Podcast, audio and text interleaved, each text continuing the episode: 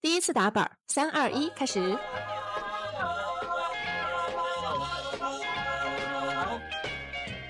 Rocking around the Christmas tree at the Christmas party hop. Mistletoe hung where you can see every couple tries to stop. Rocking around the Christmas tree, let the Christmas spirit ring.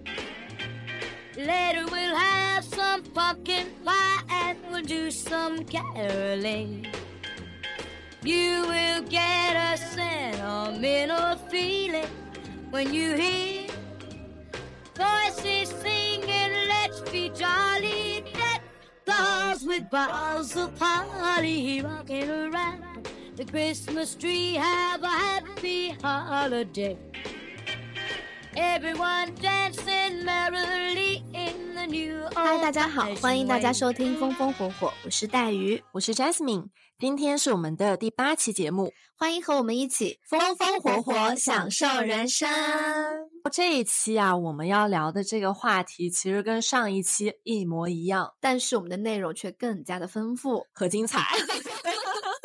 因为还是圣诞特辑嘛，然后我觉得这一周我们都洋溢在一种非常欢乐的过节的氛围里面。对，然后我们这个台从创始之初，我们的目标不是就是希望给大家带来快乐吗？对，所以这一期啊，我们就打算继续进行我们的这个荒诞实录的特辑，跟大家分享更多的小故事。是的，因为我知道大家圣诞节可能都有各种各样的计划和安排。对，估计现在都在外面忙着约会啊，然后忙着聚会。对，所以呢，我们这一期就是短小精悍，对，全是精彩的内容，没有废话，没有废话，都是一些荒诞搞笑的故事，还是你们熟悉的那个风风火火。对，上一期我们其实讲到了有 Jasmine 不靠谱系列以及带鱼不靠谱系列。我们之前就说，我们真的是没有把听友当成外人，对，啥都往外面抖。对，那既然听友都是我们的朋友，我们现在应该跟我们的朋友再继续分享一些 好玩的故事。对，咱们今天是这样子的，我来安排一下，你听听看，你同不同意，好不好？行，你来安排吧，这期都听你的。嗯，我觉得今天呢，我们主要是分为两个部分，第一个部分呢叫做我们乱花钱的故事。哎，你知道吗？就是我每次打开小宇宙，我经常就是看到有很多的台都在讲省钱小妙招。结果呢，咱俩就是要反其道而行之，跟大家讲一讲花钱小妙招。之前我们不是在听友群里面也问大家，就是征集一下，就大家想听的内容嘛？对。然后当时大家就说想听一下省钱小妙招。对。然后咱俩就愣住了。我能够很明显的感受到，就是黛玉当时愣住了，她不知道如何回复这条信息，因为她根本没有省钱小妙招，讲不了一点儿，讲不了一点儿。对。然后呢，我们就说省钱讲不了，我们可以教大家花钱。对。我们提供一些反面教材，对，主要其实是一些反面教材，然后这样呢，相信也能够很好的指导大家的生活，为大家带来一些帮助。指导我不敢，那我们就进入到正题啊，乱花钱的故事是吧？对，那这一期关于乱花钱的故事啊，Jasmine。我觉得这是你的主场，因为在这一趴你肯定有非常多的故事可以分享。你才有，我妈还要听这一期呢。我没有乱花钱的故事，阿姨这一期你就不要听了。对，建议我爸妈啊直接跳过这一趴。但是我相信大家都有目共睹哎，毕竟你有买过最贵的一本书和你面过最贵的一场试的这样的一个故事在前面。哦，那一期是在咱们的这个《屁人荒诞实录》的第一期，对，把这期节目也放在 show notes 里面。是的，大家感兴趣的话可以去听一听。对，如果您听过的话呢，也可以过去温习一下。对，那个是我们《屁人荒诞实录》的试水嘛，是我们第一次讲那一期节目，咱俩都没啥准备，就信手拈来。结果讲完之后，嗯，收到了不是很多听众朋友们的喜爱吗？对，我们就觉得动力满满，然后决定把这个系列一直做下 去。动力满满。对，我记得当时我们还看到下面有 ESFP 在下面说集合，对，简直就是 ESFP 大本营。对，我觉得就先说到这个乱花钱的故事，因为我现在在 Jasmine 的家里面，我给大家描述一下，就 Jasmine 的家里面有一个非常神奇的物件，我觉得没有人在家里会买一个这样的东西，就是一面哈哈镜。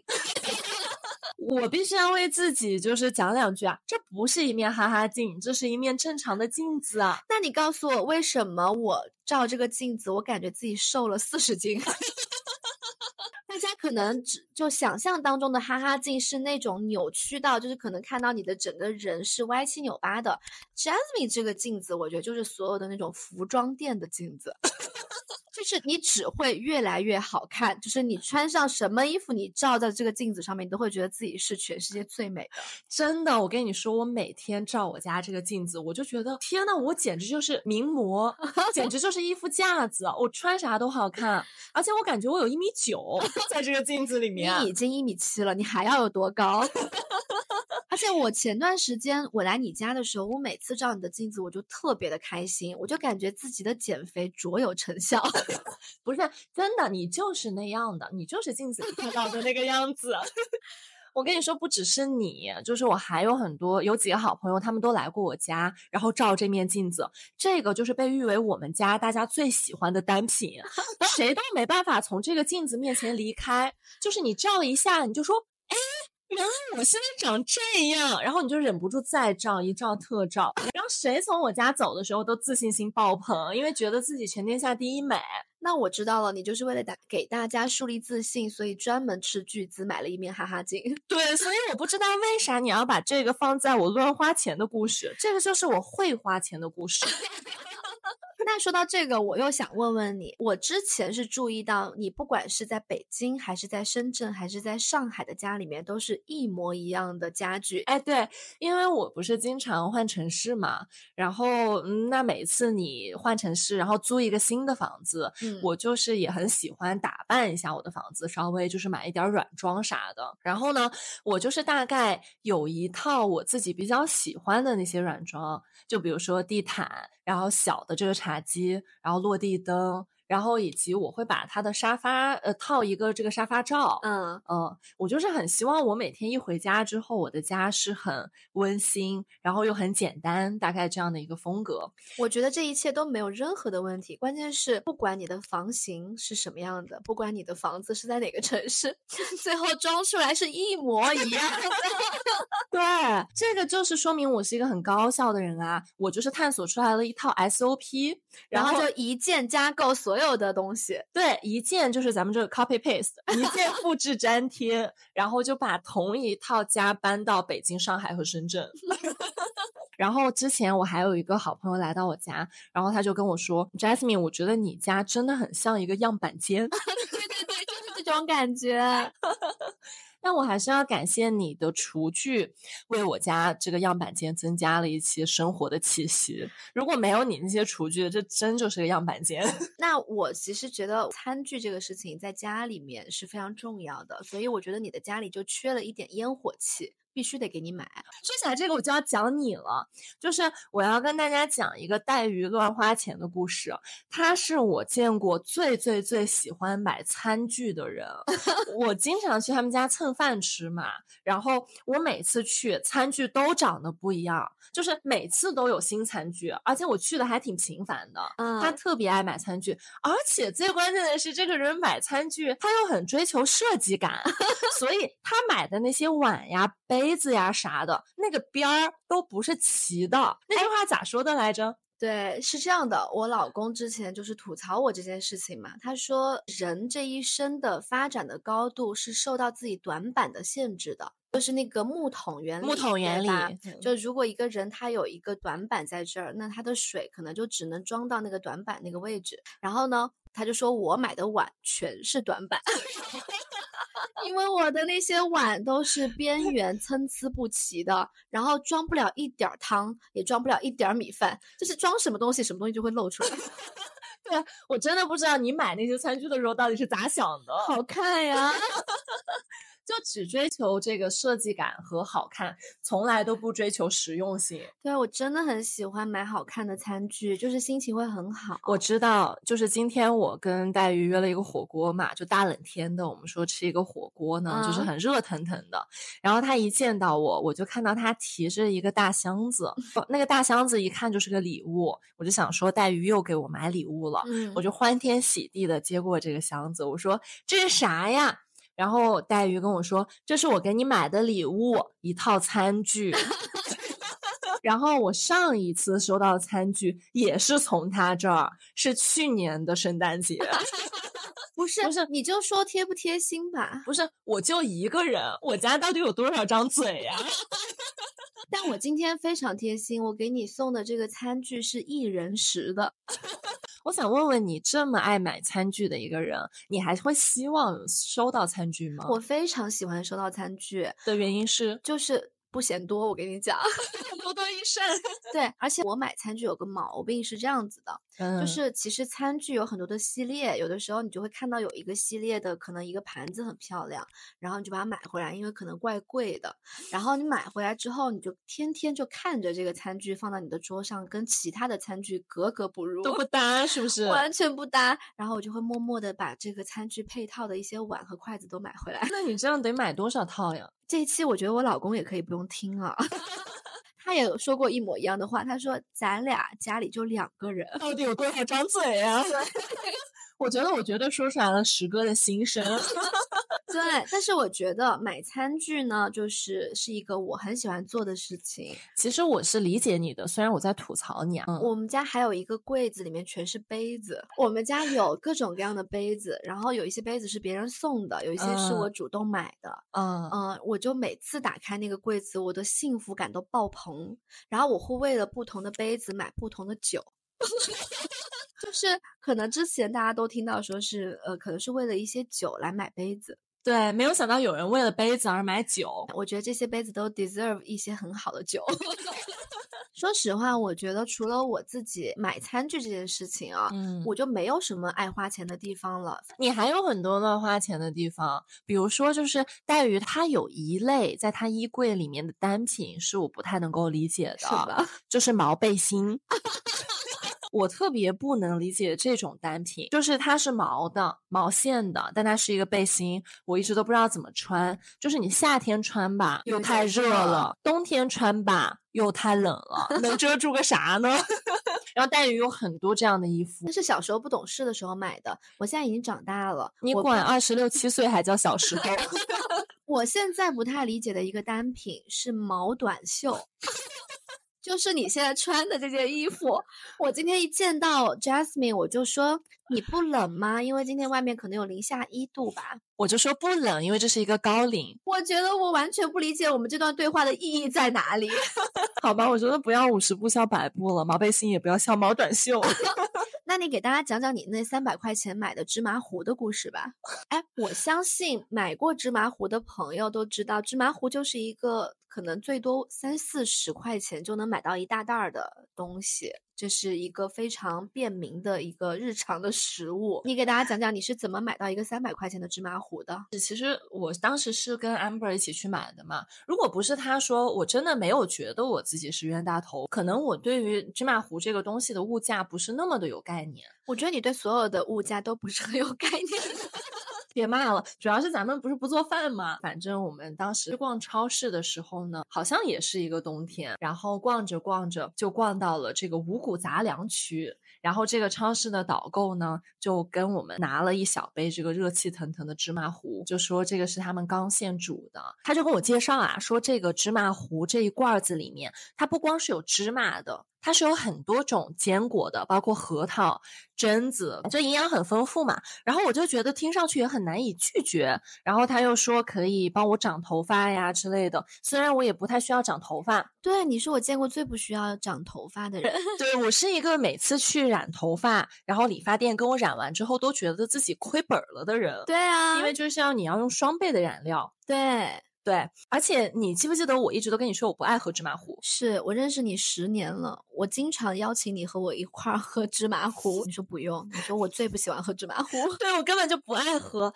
但是那天不知道为啥我就被架在那儿了，然后那一个瞬间我就没有想好拒绝的词儿，我就跟这个导购说：“行吧，那你就给我来一盒儿。”我就带着这一盒我并不需要的芝麻糊去结账了。嗯，然后在结账的时候，我就发现这一盒芝麻糊要三百多块。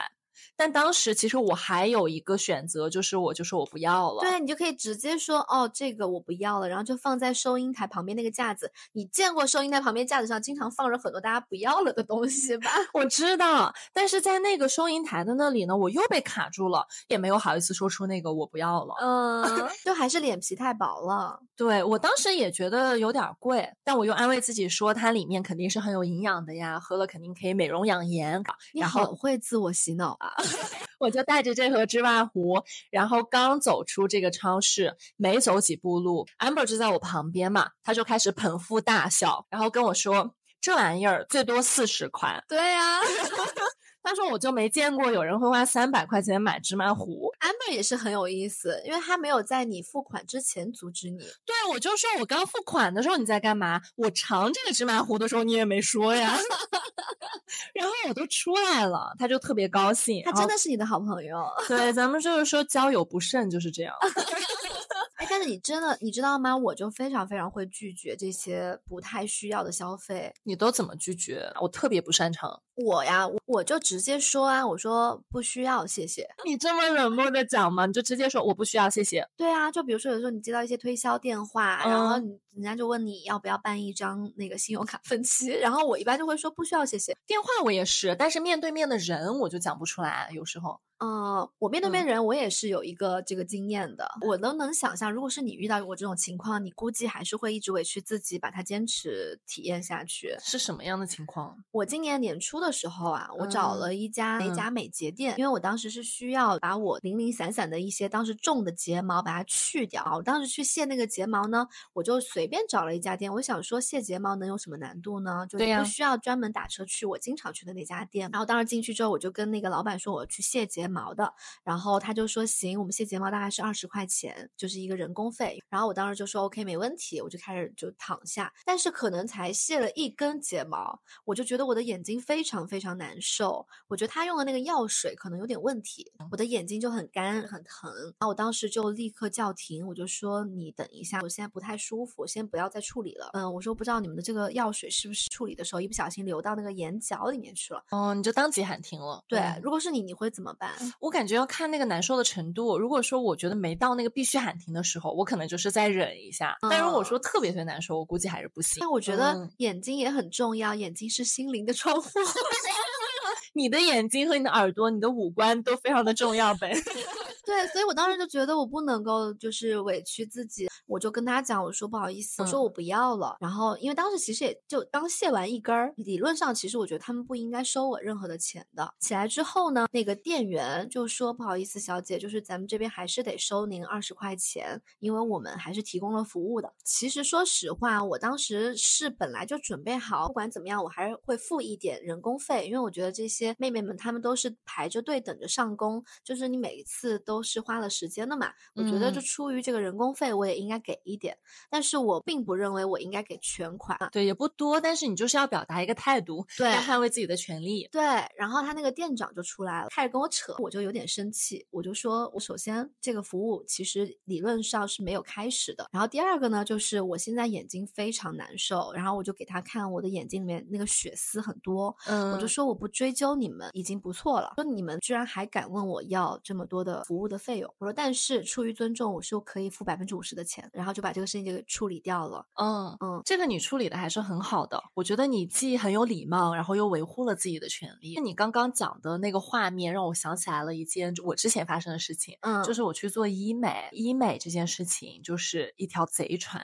上去了你就下不来了。医美这个不是你就得坚持做，可能才会有效果吗？是我当时每次去那家店，其实我都会有点被 PUA。他每次大概是这么跟我说的：，就是上一个月你打了这个水光针针效果真好，然后你必须得接着打，因为如果你不打的话，你之前打的那些全都白打了。嗯，对，就这个东西一旦断了，你之前所花过的那些钱，然后你所忍受过的那些打针的痛，就全都前功尽弃了。除此之外啊，我还因为医美的这件事情买了一些我不需要买的东西。嗯每一次做完医美之后，我就会躺在他的那个做医美床上嘛，他就会来帮你敷面膜，再帮你敷一些面霜啊等等，他就会开始跟你聊天，并且跟你推销一些产品。嗯他就会说，嗯，咱们这个刚做完医美，你的皮肤是非常的娇嫩的，也非常的敏感，所以不能够用那些平时你在经常用的一些产品。他就会说，你有没有这种医美专用的面霜、医美专用的防晒霜、医美专用的面膜？哦，我就躺在那里，他问的这些东西我家都没有。嗯 然后他就会赶紧说，我们这里其实都有配好了一整套你医美之后修复的这些东西，然后我就得把它们都买了，你就根本没有拒绝的余地。嗯对，就第一次我去不就买了吗？就第三次我再去的时候，然后他又在帮我敷面膜，一边敷他就一边问我说，嗯，咱们这边有这个医美专用的面膜，然后面霜还有防晒霜吗？我就说我有，我说我上一次在你们这买了，那天我就特别理直气壮，他就说，哎，您这是啥时候买的？我说是三个月之前买的，还没用完呢。他又跟我说，呃，美女啊，这个东西开封三个月之后啊就不能用了。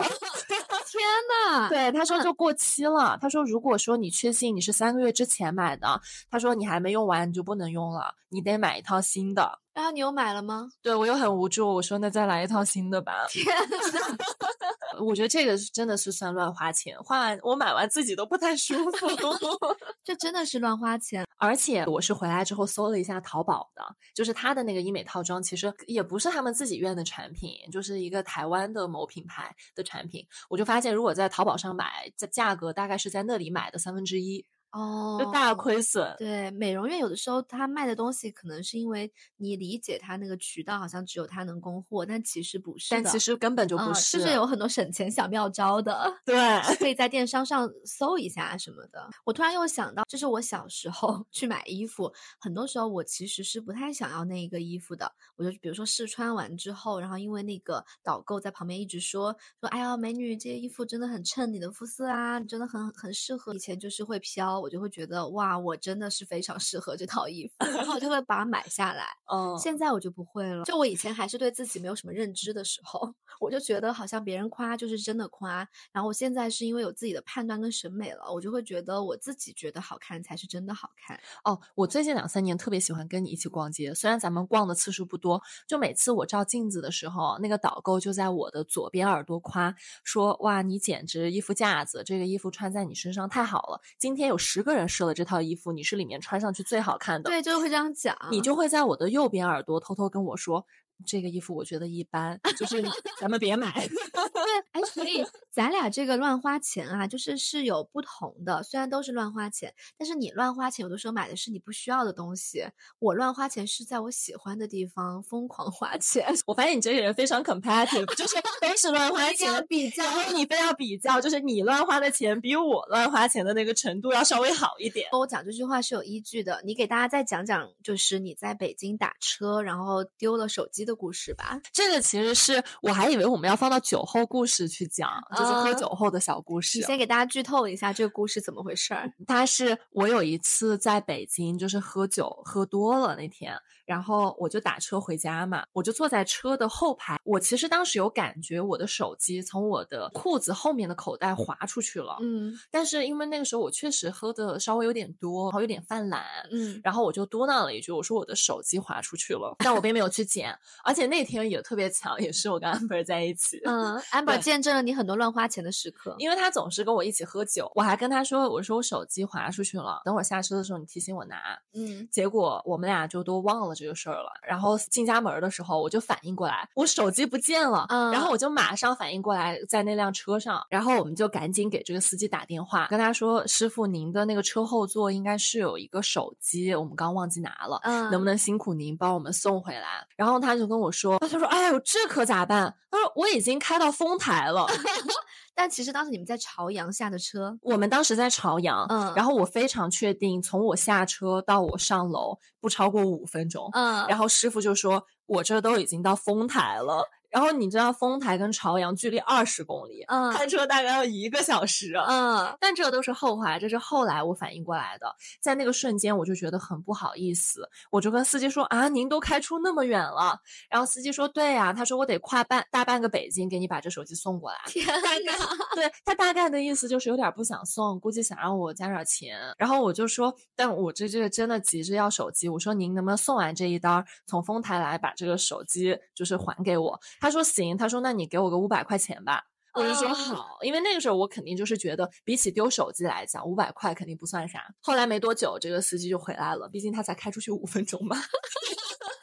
他就一脚油就从丰台直接到了朝阳，是吗？对，然后到了我们这个公寓楼下，师傅就说：“哎呦，真是跨了大半个北京，把手机给你给你送过来了。”他说：“你就那个按咱们说好的，就给我五百块就行了。”然后我就说：“好的，没问题，谢谢师傅，我扫您。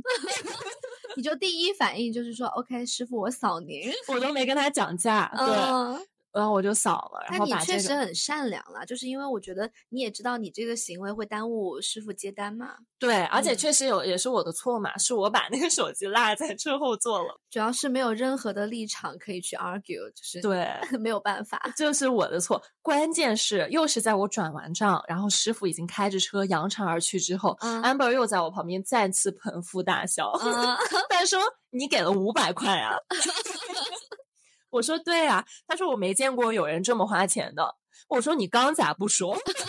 就刚人家师傅在这儿，我在转账呢，你咋不说我转多了？” 哎，你下次如果再跟 Amber 出门的时候有任何需要付钱的时候，你扫码之前，你先跟 Amber 确认一下，你说这钱该不该花？对，这钱我亏了没？对，哎，说到这些就是喝酒相关的故事，其实我们也有非常多的能讲的。对，嗯，今天的第二趴就是讲酒后故事啊。对，我觉得我们可以开始进入到第二趴了。这个提纲上黛玉写了一个故事，然后我从来没有听过。这这个故事的名字叫做《纽约时代广场跨年故事》。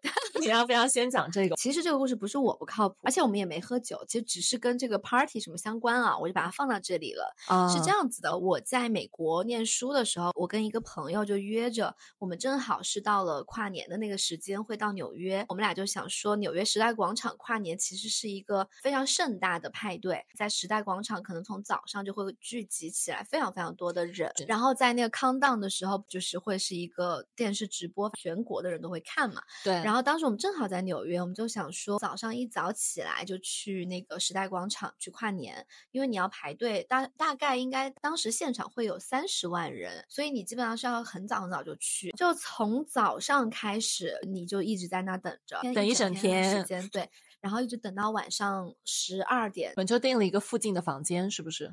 说到这个，我就必须要跟你讲讲我和我的朋友们两个屁人啊是怎么样做的这个计划，就是没有任何计划。我们俩当时只有一个想法，就是我们要去时代广场跨年，嗯，但你们没有细化这个 plan。没有任何细化。首先，第一个错误的点就是在于我们俩住在布鲁克林，布鲁克林跟时代广场离了你要很远先。对，你要先去曼岛嘛。要去曼哈顿，我们当时坐那个地铁到曼哈顿就要很久的时间。然后呢，我们就定在了布鲁克林的一个民宿。然后那个民宿呢，我们只订了一个房间，所以我们是跟别人合住的。是 Airbnb 是不是？哎，对，Airbnb，、哦对，反正混住到一起。我们住的是其中一个很小很小的房间，嗯，那个房间的墙就像是一个巧克力脆片那么薄，就是完全不就不隔音。对，那个 Airbnb 里面有多少个人在住啊？呃，我记得应该是四间房间，我们是住其中一其中一间，个哦嗯，然后我们大家所有的人都是 share 一个厕所，嗯，但嗯你们其实也不为了住民宿嘛，你们是想去倒数的。对，是，反正就是整个这趟旅程，我觉得第一个离谱的地方就在于我们住在了布鲁克林然后第二个离谱的地方就在于我们俩到了时代广场，我们并没有做任何准备，但我们就会发现现场所有的人都是背着很大的包，大家肯定都要带水、带充电宝什么的，因为你进去占了个好位置，你就出不来了。，对，要带食物、带水，然后带凳子，那种折叠式的凳子，还有毛毯，因为哦很冷嘛，你想十二月底，哦而且还有很多人他们都是穿着尿不湿的。哦，因为也没有办法去卫生间。，对，并且就是你要做一个妥善的计划，就是你早上开始就不要吃东西了，就你基本哦上就是带一点点水，然后吃压缩饼干来充饥。天呐，大家为了跨年好拼啊！当时因为可能年轻吧，就是身嗯体还可以，所以我们就想说我们也去试一下，但是我们并没有做任何准备，我们就从早上到了之后，就一直坚持到了下午大概五点钟，你能想象吗？就从九点一直等到了下午五点，然后因为我们到的很早，所以我们其实是被那个排队安排到了离舞台最近的第一排，就相当于那个位置是明星他们出场，其实都是可以直接碰到的，直接可以握手哦，所以你们是个最佳视角，非常好的位置，但是我就忍不住了，我真的很想上洗手间。你总是在关键的时刻有一些这种让别人没有办法拒绝的需求。然后我们当时就是因为就五点了嘛，就距离十二点就还有几个小时，其实这时候你走是很亏的，所以我就很不想让我朋友失望，我就一直忍着忍着，然后忍到了大概六点的样子，我跟他讲说，我说我不行了，我要我实在是受不了了，因为你想我们有那么长时间都没有吃东西，也没有喝水，也没有上厕所，真的很难受。我就问他，我说我们能不能离开这里？我朋友他就用一种就是非常震惊的表情看着我，他说：“你现在还能忍多久？”我说：“反正忍到十二点是不可能的。嗯，早晚都得走”。对，然后索性你知道我朋友是一个屁人吧？嗯，他就说：“哦，那行吧，那我们就走吧。他也没生气”，对，他绝对是你的好朋友。是的，反正这个故事我记到现在嘛，就是我们俩印象都很深刻。我们当时就是穿越人潮，因为当嗯时真的是有三十万人在现场，我们要穿越这么多的人，连出去都不知道该怎么出去。然后出去之后，整个那个第五大道、第六大道沿街的所有的餐厅全部都关了，关了嗯，嗯根本找不到任何的洗手间，你找不到地方。嗯，然后我们当时穿越了人潮之后，走到了一个可以打车的地方，然后打了一个车去到了那个唐人街的餐厅，我才上哦厕所了。这真的很不容奇易啊！就我觉得这个这个跨年跨的我真的记忆深刻。然后后来我们两个就找到了一家火锅店，吃着火锅，然后看着那个电视转播，时代广场的跨年，对我觉得也很开心，很幸福。然后我朋友也很开心，我们俩就这样度过了那个晚上。我觉得你俩说不定比那个在现场的人还开心，因为现场很冷。是，对然后当时我们吃完喝完，就打算回到布鲁克林了。当时我们俩嗯回去的时候，可能是十点的样子，整个房间是空空如也，大家都出去跨年了。嗯，我们俩就打算洗漱睡觉了，正好可以错峰，我们就睡了。结果到了晚晚上十二点，可能跨完年之后，外面开始 party 了，哦，大家都回来了。对，然后就开始吸一种叶子。哦，对，我们两个人就在房间里，我朋友就从十点开始睡觉，一觉睡到了第二天早上八点。但是我是从晚上十二点开始，我就听到外面那个音响声音真的很大，都是那种蹦迪的音乐。就在你们的客厅。对我跟你讲，嗯那面墙不是很薄吗？嗯，我就感觉我好像是只是隔着一层窗帘，外面就在 party，我们两个人在房间睡 觉。然后你没有出去加入他们吗？我根本就不喜欢，也不感兴趣，而且其实我没有这种就没有这种 party 的习惯。然后那会儿我就觉得非常非常的难受，所以你那天晚上也没睡好，外面就在 party。对。然后我很想跟我朋友吐槽，但我朋友呢睡得很香。我在国外住的时候，他们确实是就是随时随地在哪儿都会开 party。对，只要有音乐对就可以蹦起来。对，嗯我可能会去加入他们，嗯，但是你不喜欢。对，我不太喜欢这些。嗯但如果说我能享受，其实也不失为一个挺好的体验的。说实话，再说到酒后故事这一块儿，我觉得你应该会有更多的故事可以分享。我想讲一个前几年的某一个圣诞夜的故事，因为咱们不是圣诞特辑嘛，对总算有一个圣诞故事了。嗯 就那天晚上是平安夜，我们本来的计划呢，就是我我们是有几波人从不同的地方打算赶去同一个呃 club，就赶去同一个酒吧蹦迪。哦，这个故事完了，又是跟 Amber 有关。当时呢，就是我跟 Amber 我们俩先下班了。那天我们俩就是早早的就处理完了工作，然后就早早的开始去 pre drink。就是在我们蹦迪之前呢，我们就要先喝点儿酒，喝够了，这样到时候不就比较有状态嘛？对，结果我们两个人居然喝多了，我们俩在那个北京的 commute，嗯我们俩绝对不是故意喝多的，是这样的，那天 commute 的酒不要钱，是吗？他不收我们俩的钱。他那天可能又搞了一个活动，嗯，他不是每天都有 DJ 的。那天晚上请了一个 DJ，在 DJ 的前面又空出来了一小块地方，然后就想让大家上去跳舞。嗯，一个舞池，对，一个小嗯的舞池，然后我俩一看就是又有酒又有舞池，我们的 DNA 就动了。我们俩就是最早最早去给他们捧场的，我们俩就去那个舞池跳舞。他们就一看，哦，这可好，来了俩气氛组，然后他们就给我们免费的酒，生怕我们俩离开那个舞池一步。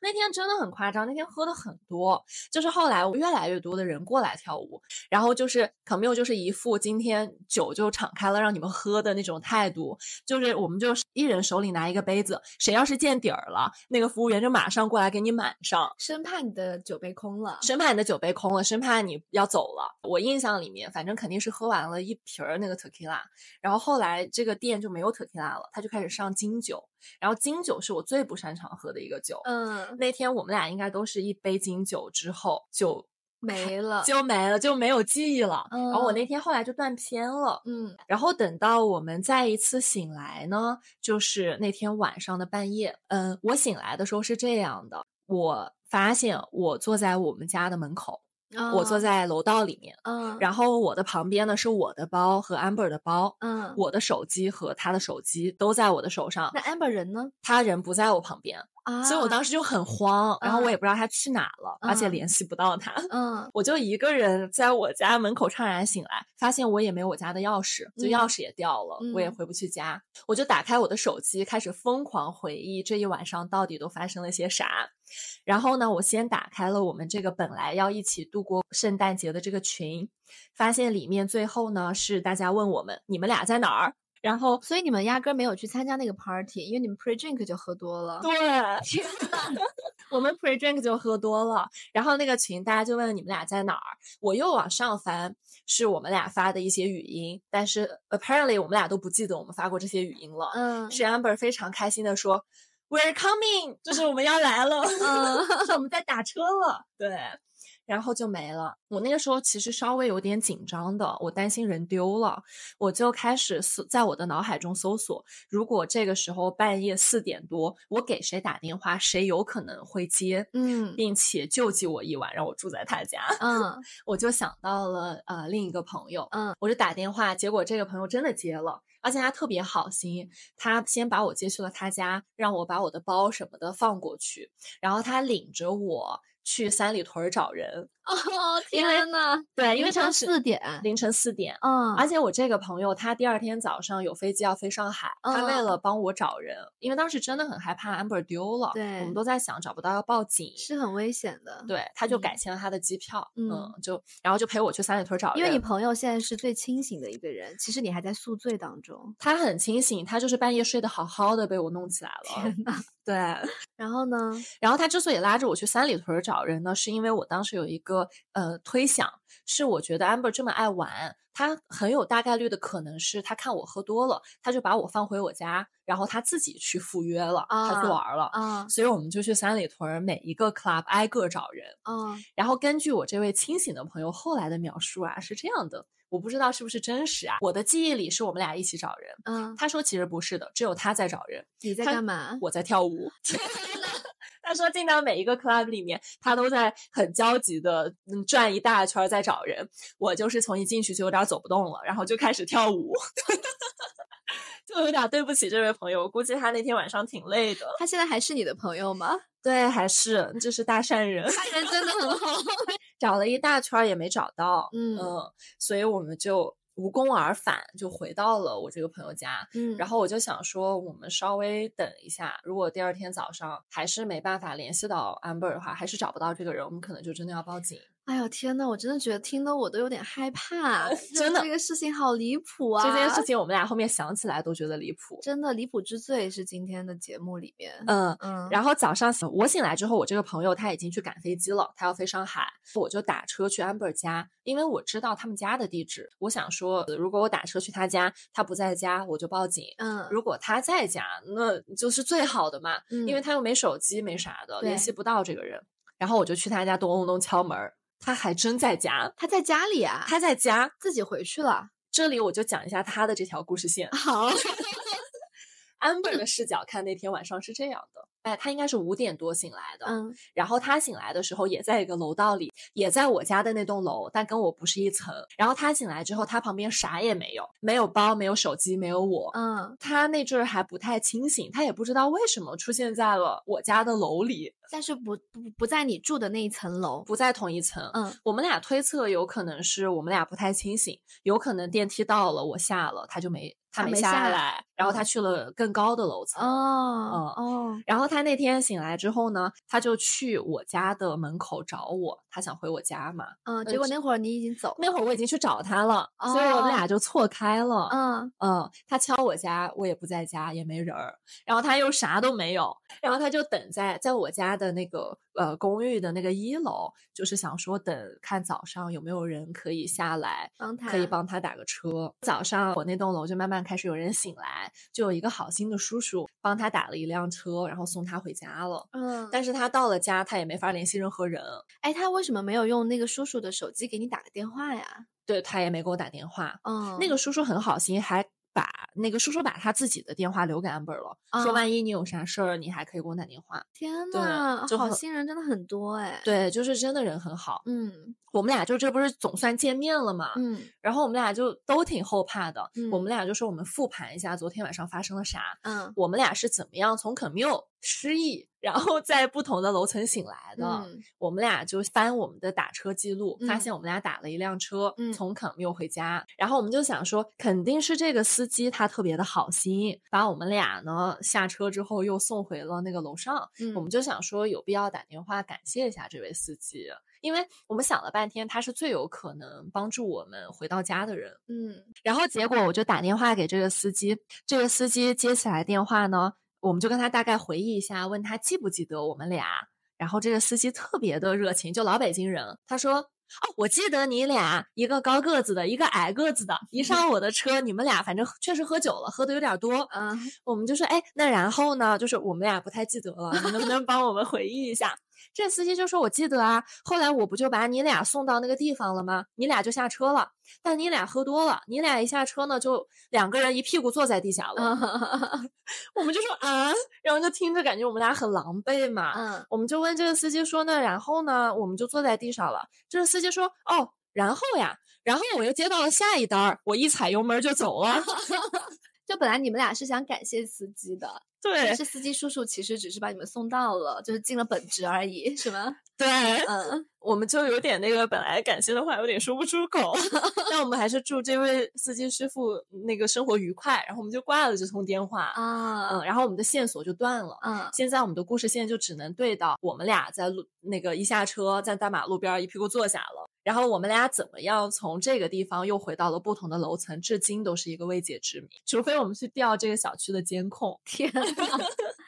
哎，你们俩真的得感谢一下你们的这一路上遇到这些帮助你们的人，因为真的很危险。你想想，就但凡有一个人没有就是帮到你们，对，然后那辆嗯回家的车也是 Camille 给我们打的。然后嗯 Amber 跟我说，他零星记得那天，呃，Camille 帮我们打了车之后，他比我后断片儿的。Camille 的人就问我们去哪儿，因为需要一个地址。Amber 就说我们去三里屯儿，嗯，然后 Camille 说求求你们了，回家吧。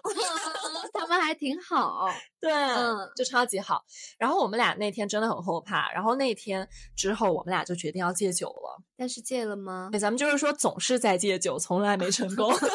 但那天真的是很后怕。我我嗯真的要批评你，因为其实当时你我们俩都在北京，当时你跟我讲了这个故事嘛，然嗯后我当时听完之后，我就觉得你真的是太对自己不负责任了。那我真的没有想到会喝多。然后我觉得女生在外面喝酒，就你不能喝断片儿了。对对，对我觉得每个人很危险还是要知道一下自己的那个量在哪里。你知道之前不是有一个说法，就是说在美国吧，有一些父亲会带着女儿，就是成年之之后带着女儿在家里面喝一通，把酒喝到这个女儿喝断片为止。是要测她的那个最高喝酒的量，是不是？，对，就是一个就是你在父亲的这个保护下，你也不会做出什么事儿来。然后你爸爸呢就会帮你去看，说你喝了多少杯之后你会到这个程度，你就自知道自己的那个限度在哪里。你不能超过那个对量，。一定要知道自己的限度在哪里。嗯，但我觉得说回来，就是喝完酒之后，其实真的有蛮多搞笑的事情。你知道我之前喝多酒之后会怎么样我从来都没有见过你喝多的样子，嗯，因为我很少在外面喝酒，我一般都是会在家里小酌这样子。所以我就很好嗯奇，你喝酒多了，你酒后会是什么样子？首先，你喝多过吗？你断片儿过吗？然后你是啥样的？天哪，你这个问题 感觉像是我爸爸妈妈非常想问的问题。我今天就是帮叔叔阿姨都问了一个大坦白。我跟你讲啊，我其实很少在外面喝多，然后我嗯喝多的时候呢，基本上都是可能跟工作相关的一些局。嗯，但是之前就是有人告诉我说，我喝多之后，我是拿着我的手机到处扫码，要给别人转账。这大家绝对都要灌你酒。就很奇怪，我就会到处给人转账，然后会问大家要那个收款码。不是，等会儿我把我收款码给你，咱们肥水不流外人田。你怎么都在给别人转账啊？然后我还有一个特点啊，我跟石哥都是一样的，就在这一点上，就是我们俩不管喝的有再多，就是跟朋友在一块儿的时候，我们俩都是很喜欢把所有的人都照顾好之后再醉的。如果说，比如说喝的很多，其实有的时候你是稍微有一点点可以控制自己的。然后我一般都是会把我的朋友们都送上车，看起来真的很清醒，走路走的也很直，然后嗯就会跟朋友讲说，哎，你到家之后记得跟我说一声，都要注意安全哦。然后今天很开心，然后下次再约，反正就是很清醒。然后送别人上车走之后，我那一瞬间我的脚就会软，然后我就是整个人不省人事，这酒都醉得，这么有责任感，真的。不是？我觉得也不叫责任感，就是石哥不是经常叫你包袱女王吗？我觉得你这就是一种偶像包袱。就是偶像包袱，就是不会让别人知道我喝多了，所以其实有的时候我第二天，比如说没去上班，嗯，然后我那些同事们，因为一般都是同事的局嘛，然后同事们就会说你昨天没有喝很就多呀，根本就没有人知道你喝多了。其实，对，就觉得你好像很清醒，你还照顾大家啊什么的，帮大家打车。然后我就说，其实我已经喝的很多了。天呐，我真的很希望拥有你这样的技能。我现在真的就是戒酒了。好，我记下来了。那我们今天录播课的时候，桌上还摆着一杯酒，是谁的呢？我发现录播课之前喝一点酒，状态超好。哎，我又想到你之前还有一个很离谱的事情，是啥？就是你跟我讲过，就是你会在你们工作的那个 calendar 上面 book 一个时间段，就可能是周五晚上，就是叫蹦迪。对，嗯，给大家解释一下，calendar 就是在日历上发一个会议邀请。对，嗯一般是开会的时候用的。对，一般就是开会说发一个什么会议邀请，几点到几点，然后参与的人有哪一些。对，嗯但我是特别喜欢用这个功能的。就比如嗯说团建，我很喜欢发一个嗯这个会邀，然后或者一起吃饭或是干嘛的，我嗯都很喜欢用。后来我就发了一个蹦迪的这个会邀，是从每周五晚上十一点半开始，每周五，对，它是一个每周重复的会邀，嗯从每周五晚上十一点半到周六的早上六点半。然后我把这些经常蹦迪的同事全部都拉到了这个会邀里面。嗯，然后那阵儿因为我们下班很晚嘛，每周五十一点半的时候，我们的那个电脑都会开始就是冒出来那个提醒说您该去蹦迪啦。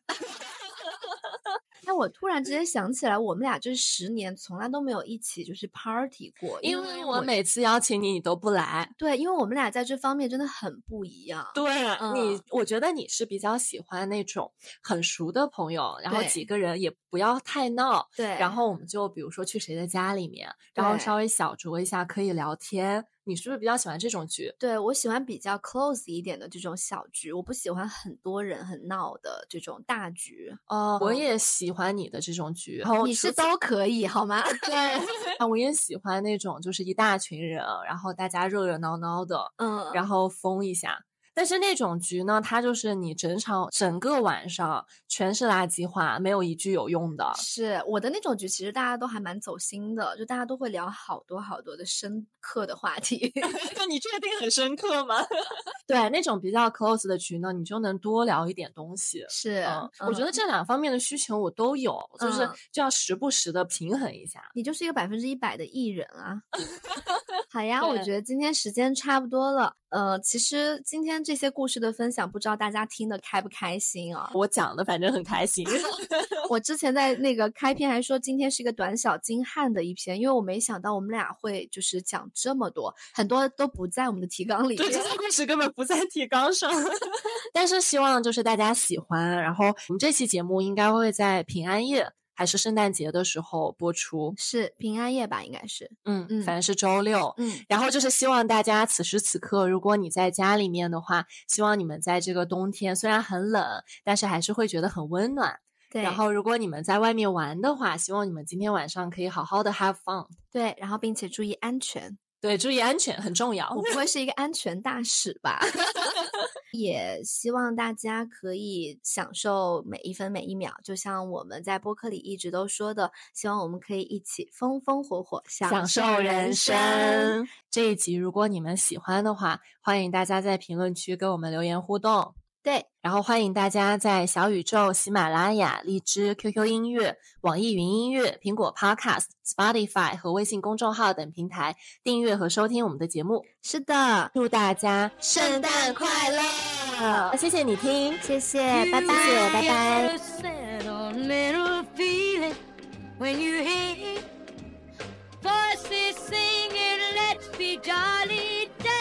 Stars with bows of holly rocking around. Christmas tree, have a happy holiday. Everyone dancing merrily in the new old fashioned way.